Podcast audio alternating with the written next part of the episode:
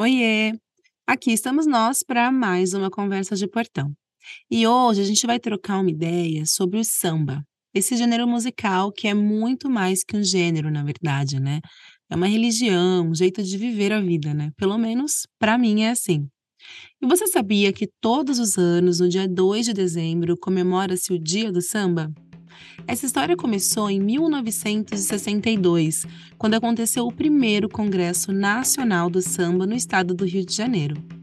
E isso aconteceu exatamente entre os dias 28 de novembro e 2 de dezembro. O evento reuniu um monte de gente, assim, compositores, intérpretes, sambistas, estudiosos e amigos do samba também. Todos contribuíram para a construção de um documento que hoje, né, e na época também, ficou conhecido como Carta do Samba é tipo um compilado de recomendações para a proteção dos aspectos culturais e sociais do samba. E isso considerando todas as suas formas de manifestação. Foi desse congresso que surgiu a ideia de marcar é, o último dia do encontro né, como o dia do samba. E lembrando que tudo isso lá no Rio de Janeiro, tá? Por isso que a oficialização só veio dois anos depois, em 1964, com a lei estadual do até então estado da Guanabara, que hoje é um município da cidade maravilhosa e que é conhecida também por ser o berço do samba, né? Há controvérsias. Quem redigiu o texto final da carta foi o escritor, etnólogo e intelectual brasileiro Edson Carneiro, o mesmo que fez o primeiro mapeamento das diversas formas de samba, considerando o elemento da música e da dança também. Algumas delas são tambor de crioula, bambelô, o coco, o samba de roda, o partido alto, o samba lenço, o jongo, caxambu e deve ter mais um monte de coisa que eu não falei aqui. Bom, anos depois, em 2005, a Unesco reconheceu o samba de roda como obra-prima do patrimônio oral e imaterial da humanidade. E é o mínimo, né, que o nosso samba merece. Mas tem um aspecto que nem sempre é abordado, mas que para nós aqui é central, que é a fundamental presença das mulheres negras na consolidação do samba como cultura, como espaço de socialização e também como intelectualidade. E nesse episódio, a gente vai conversar com uma mulher que não nos deixa esquecer disso.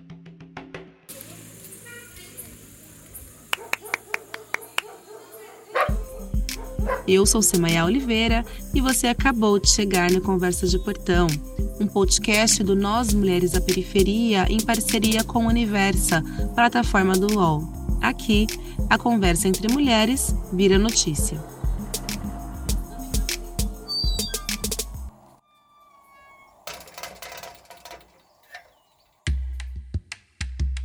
Para essa conversa, convidamos a Maite Freitas, que é jornalista, mestre em estudos culturais pela USP, produtora cultural e criadora da editora Hora Lituras.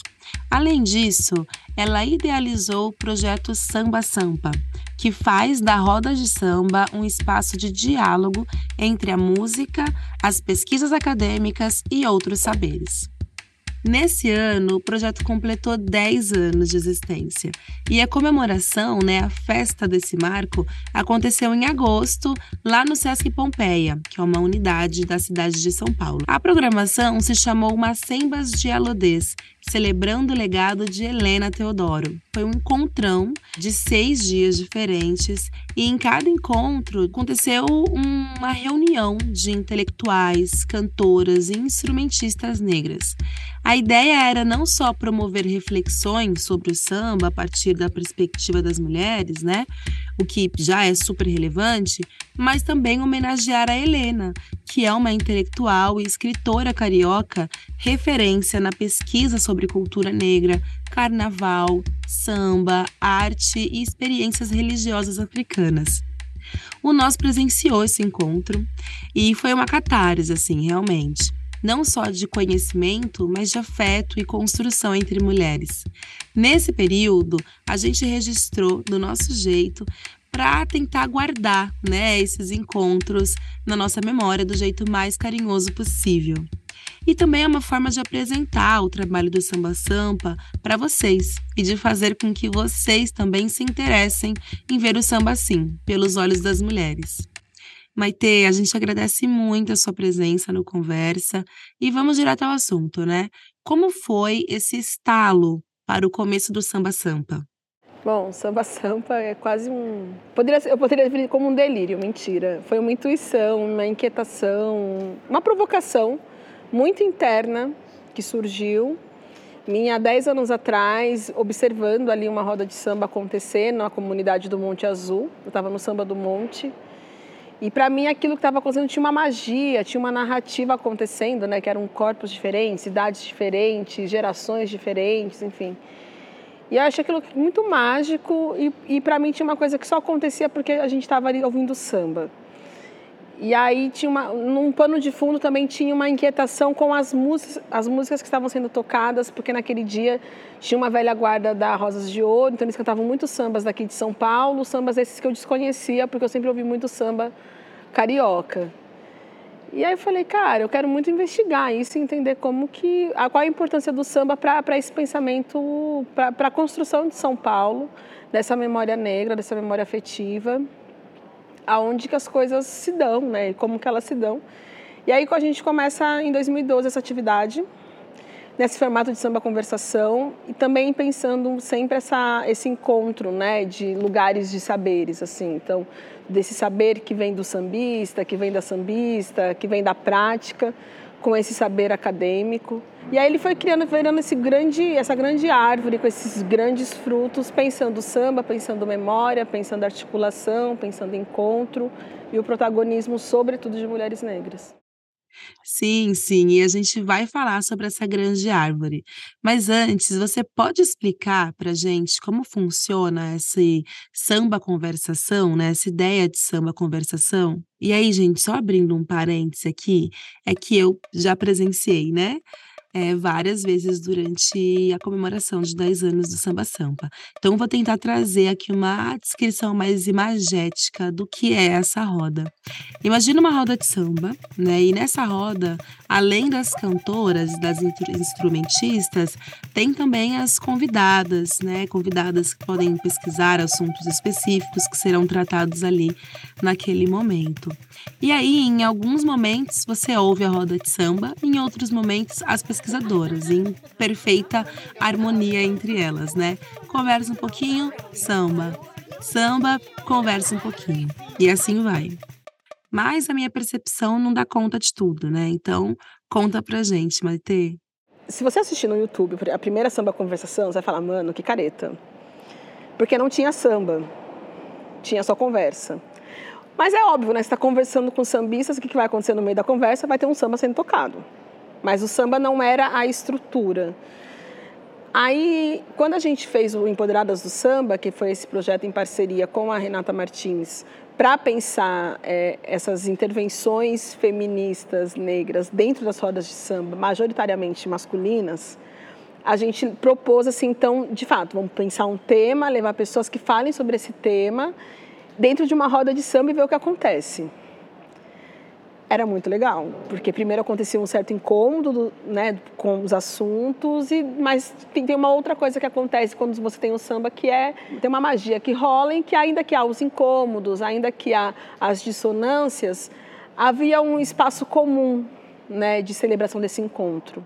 Gente, o Empoderadas do Samba, que a Maite mencionou, foi uma websérie desenvolvida junto com a cineasta Renata Martins, que é aqui da Zona Leste de São Paulo. É, todos os episódios estão disponíveis no canal do YouTube Empoderadas. Vocês podem dar um ligo lá e assistir tudo. Agora, voltando aqui. A produção dessa série né, já deu ali os sinais, já introduziu uma segunda parte da nossa conversa, que é o surgimento de outros produtos dentro do Samba Sampa. Né? Então, vamos falar agora da grande árvore que você disse lá em cima. É, além do Empoderadas, o outro fruto né, que veio aí dessa, desse desdobramento do Samba Sampa em várias outras vertentes são os livros, né? Então, você lançou a coleção Sambas Escritos, e nessa coleção vem quatro volumes né? E aí são é, obras que reúnem poemas, artigos, relatos biográficos e contos de autoras e autores sobre o samba, né? Que é o personagem principal. E o nome de um deles é Macembas de Alodês. Por quê? Eu encontrei esse termo no dicionário Banto do Ney Lopes há muitos, muitos anos atrás. Mas eu sou uma pessoa que assim, eu leio algumas coisas e aquilo grava, fica gravado em mim, eu falo, um dia eu quero te usar. E aí eu guardei na gavetinha, porque tinha lá semba, samba, de semba, macemba. É tudo a mesma, a mesma raiz, né? Tem, tem uma, um mesmo tronco e que a ideia é encontro. Então a gente tem o samba como essa reunião, né? O, a de semba como essa disseminação e a macemba como esse lugar de encontro. E aí, aí quando a gente estava fazendo a coleção é, dos sambas escritos, tinha um dos livros que eram livros que só reunia textos de mulheres e precisava dar um nome. Aí, na hora, assim, na pressão, né? Dá um nome para o livro. Falei, ah, Macembas de Alodês. Teve gente que achou uma viagem. Falei, assim, mas imagina, mas você está misturando banto com yorubá, não faz o menor sentido. Falei, faz, gente, porque Alodês são mulheres, Macemba são encontros. Então é um encontro de mulheres sábias. Na ideia, uma, uma Semba de Aludez é esse espaço que surge do, da, da coleção Sambas Escritos, né? ela primeiro surge como um livro, mas a gente ia lançar uma coleção, então precisava ter uma roda de samba, precisava dar o um nome para a roda de samba. Eu falei, ai Luana, vamos dar o um nome do, do, livro, vamos reaproveitar. E aí a gente chamou de Macemba de Aludez, que é esse espaço, que é uma roda que ela acontece é, deste encontro de mulheres de, ou de diferentes comunidades, de diferentes rodas de samba, em que a gente experimenta mesmo estar junto, tocar um repertório que a gente tenta o máximo ser autoral ou que tenha um, uma, uma, um significado assim, né, as canções. Canções essas que foram cantadas pelo Macembas durante a celebração lá no Sesc Pompeia, tendo a Luana Baiô como a cantora e compositora do grupo. Mas foi muito bonito também ver a participação de cantoras de outras regiões, né? Veio gente de tudo quanto é lugar, Minas Gerais, Rio de Janeiro, do litoral paulista, né, e da cidade de São Paulo mesmo. E além das cantoras, né, essa esse samba conversação foi completado pela presença de pesquisadoras que você trouxe, que você convidou, né? Mulheres que você já tinha trocado e encontrado ao longo da vida. É, e aí eu queria que você contasse para gente um pouco, né? Como foi essa reunião dessas mulheres e também a decisão de homenagear a Helena Teodoro. Quando eu a conheci, a gente estava fazendo sambas e dissembas lá no Rio de Janeiro. Eu estava em parceria com a Aline Lorena, com a Safira Moreira e a Carolina Maíra. E eu já tinha escutado falar da Helena por conta do, do livro do Yansan, por conta de um outro livro que ela tem sobre mitos e mulheres negras tal. E aí, quando eu fui atrás dela, ela foi muito receptiva. Muito receptiva. E a gente imagina, né? Eu era uma pessoa de São Paulo, propondo uma atividade dentro das rodas de samba no Rio de Janeiro. E ela topou de cara e ela falou: Mas me conta, da onde surgiu essa ideia? Eu fui conversando, ela falou: Cara, isso é muito importante. Que bom que vocês estão fazendo isso aqui no Rio, porque isso tinha que estar. Tá...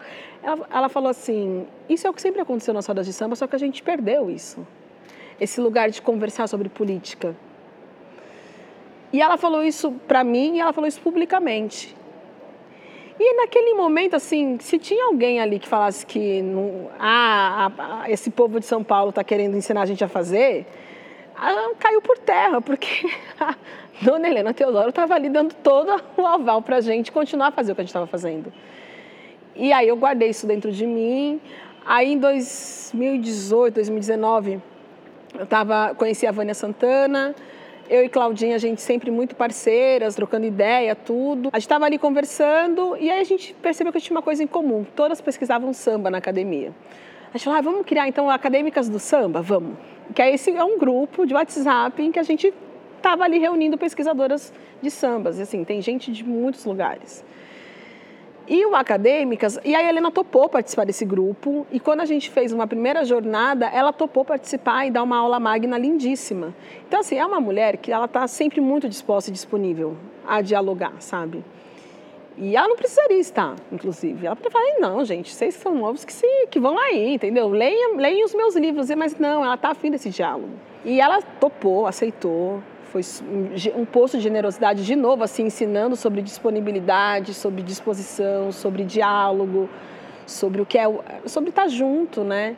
Agora, gente, eu vou abrir um parênteses aqui na minha conversa com a Maitê e trazer o áudio de duas convidadas, né, especiais durante o encontro de agosto e que tem uma relação aí direta também, muito próxima com a Helena Teodoro. E aí, eu estou falando nada mais, nada menos do que a filósofa Sueli Carneiro e da atual diretora executiva da Anistia Internacional de Direitos Humanos, Jurema Werneck. Helena é a primeira mulher negra a, a adquirir o título de doutora em filosofia. É, é, é, incrível, né? Uma década depois, duas décadas depois, é que eu vou entrar para uma universidade, para uma faculdade de filosofia. No começo da década de 80, uh, Helena, juntamente com Lélia Gonzalez, construíram a experiência a primeira experiência de mulher negra que eu conheci, que foi uma organização chamada Nizinga, criada por elas em 1983. E essa foi a organização que me inspirou a mim e a várias outras mulheres a criarem o Gueledés.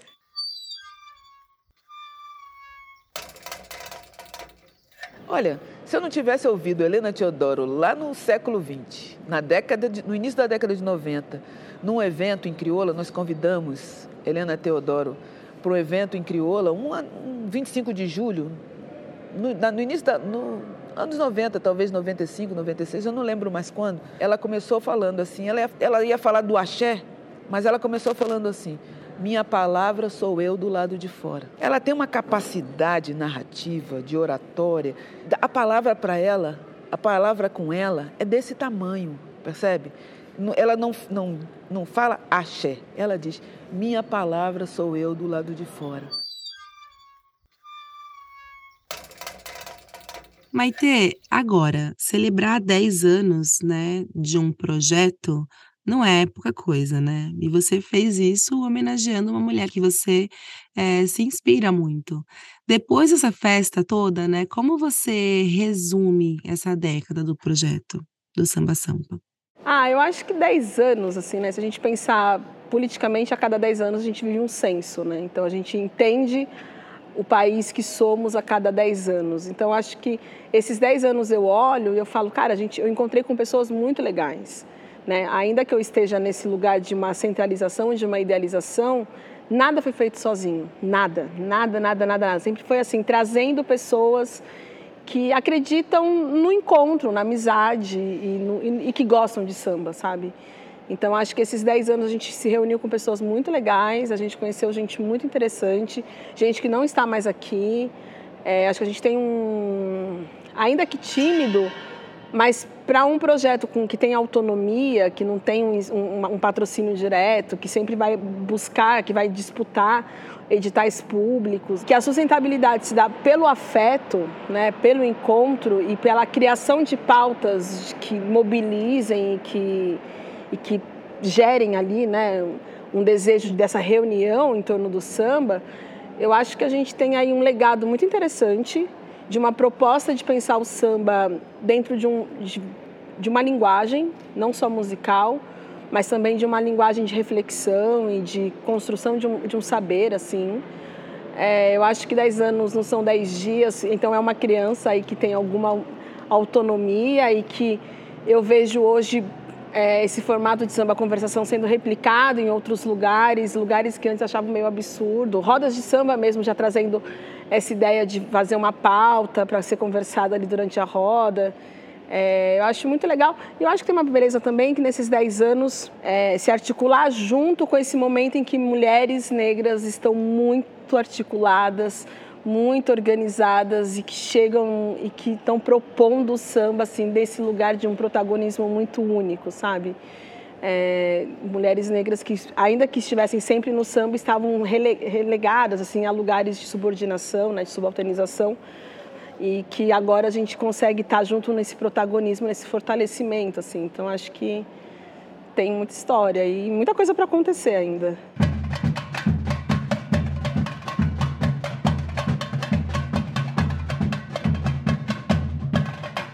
Tem mesmo, e é o que nós mulheres da periferia deseja para o samba sampa, uma vida bastante longa. Agora, gente, eu não vou colocar a minha despedida com a Maitê, porque eu separei três recados de mulheres que fazem parte do Samba Sampa de alguma forma, né, de jeitos diferentes, para contar um pouquinho da sua experiência. E primeiro a gente vai ouvir a produtora executiva Rita Teles, e ela é fundadora do Núcleo Coletivo das Artes Produções, e ela trabalha bastante com a Maitê nesse processo de produção. Um projeto como samba sampa tem a sua importância por ter uma mulher à frente de tudo isso.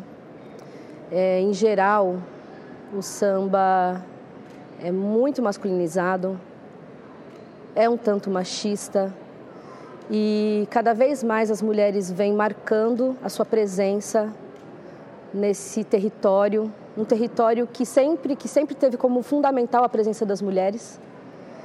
E Completar 10 anos é uma história, primeiro, de resistência. Então, se a gente, se Helena e outras grandes mulheres abriram caminho para a gente se colocar, e, e, mulheres em outras épocas, né? Quantas compositoras que não podiam assinar suas composições e tinha que fazer ali em parceria.